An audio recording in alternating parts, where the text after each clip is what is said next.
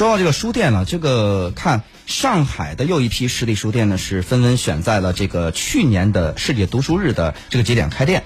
华东理工大学出版社的陇上书店也开业了。这个书店就采取书店加咖啡馆的经营模式，在全民阅读大环境下，作为一家理工科背景大学，更该加强学校的人文精神建设。所以呢，他们希望为师生提供一个学术文化交流、休闲阅读的平台。那么，同时书店也会考虑在实体书店加互联网的 O2O 模式上，探索创新经营的可能性。哎，以及呢，同济大学也迎来了 这个在一百一十一周年校庆之际，同济书店也开业了。所以现在呢，在各个校园里边，这个蔚然成风啊，校园图书馆，哎，图的书店。其实我觉得像刚才说的那点啊，就是书店一定不能再从销售端去想办法，更多的应该是开放一些校园的一些，比如说阅读的沙龙啊，阅读的这样的那个这个社群呐、社团呐等等等等。这是第一。第二呢，其实。现在在大学生当中，他们对于新的产物和新的形式接受能力是最快的。那这样的话，我们绝对不能应该以传统的售卖形式再来销售实体书了，因为你肯定第一就最简单的就是便宜。怎么便宜怎么来，学生都我们经常说穷学生，穷学生，那每个学生每个人都要把自己的这个账算得清清楚楚的，你肯定要给自己一个特别合理的价格，包括 O2O 和线上的书店相结合，我觉得这是一条特别好的路。第三呢，我觉得对于大学里的书店呢，呃，刚才教育部的那个文件里边意见里边也是有一条很明晰的规定，就是说什么呢？这个书店一定要和你本校。有一定特色的挂钩，哎，据我所知，很多的，就是最少理工科的呃文科的院校呢，它都有自己的出版社。嗯，事实上，首先这个书店是应该你们河大就对对，首先你这个书店应该是你出版社的一个窗口。你所有的出版社，你这个学校自己出版社的这些书，都应该在这个书店能够呈现。其实这是一件很难的事儿，因为每年的这个成出书其实量是非常大的。我觉得只有这样有特色了，那你这个书店才可能会在这个学校里生存下去。我们并不是说我在这儿再次重申，我不是说实体书店是没用的，但是如何在现在这个网络时代，在大学校园能够生存下去，它必须有自己能够。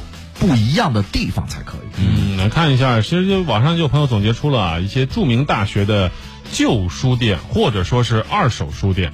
这个他们都集中在一些比较好的学校，你看北大、清华、复旦之类的学校。因为在中国，如果连这样的学校他们都没有书店的话，那我真觉得这个书店就开不成了。哼，比如北大因为曾经有书店三剑客啊，分别是这个野草书店、博雅堂。和另外一个叫汉学书店，但是现在呢，只有博雅堂还在原地。另外两家书店呢，一家已经没有了，一另外一家呢搬到了学校的外面。嗯，因为这个拆迁或者其他的原因啊，所以说很多这个是很多博士和硕士生们流连忘返的地方，因为他们要买书，只能来这儿买，因为它是二手的嘛，很便宜，而且都是师兄师姐们留下的书，上面还有很多的这个批注，也算是北大人文精神的一种传承。像类似这样的，在清华大学就有一个叫万盛书园。啊，在复旦大学也叫鹿鸣书店，在厦门大学有一个叫不止书店，这个是最新的一个，还请的是青山周平啊，日本的设计师来设计的书店的内观。西北工业大学有一个叫卓玉书店的，这个书店也是非常多的一些书，而且大部分是以旧书教材呃和旧的工具书为主。也有一些新书啊，但主要是以这个为主，这跟它这个工科院校的本身的性质有关系。南京大学也叫维楚书店的，虽然脸面不大，但实际上也迎来了送往了十几届的南大的毕业生。这些书店我觉得也是这个学校本身的一个文化的招牌。如果呃大学现在不都是打自己的品牌的吗？对，把它纳入进去的话，我相信对于大学来说是一个非常好的加分项。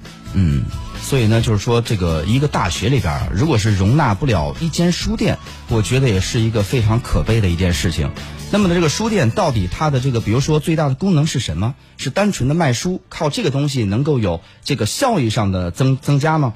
恐怕这个的要求，我觉得稍显非分。我觉得品牌更重要。对，哎，你知道商场里为什么现在书店越来越多吗？嗯，商场里你看现在不可或缺的第一是餐饮。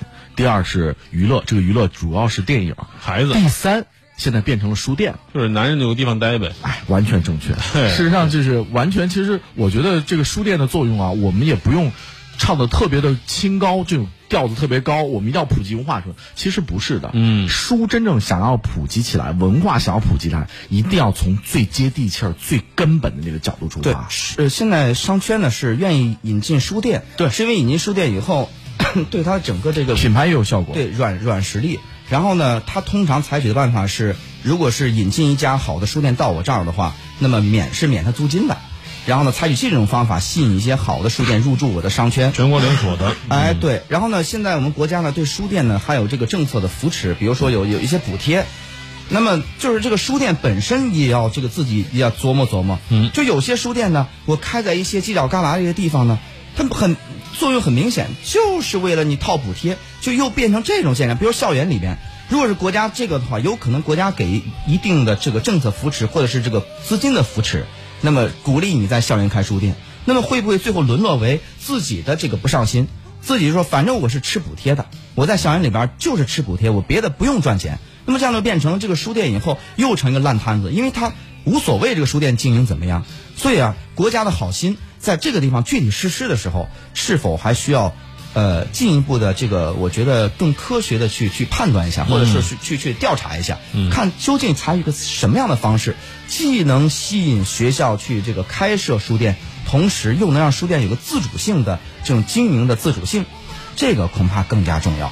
好，咱们广告之后继续回来。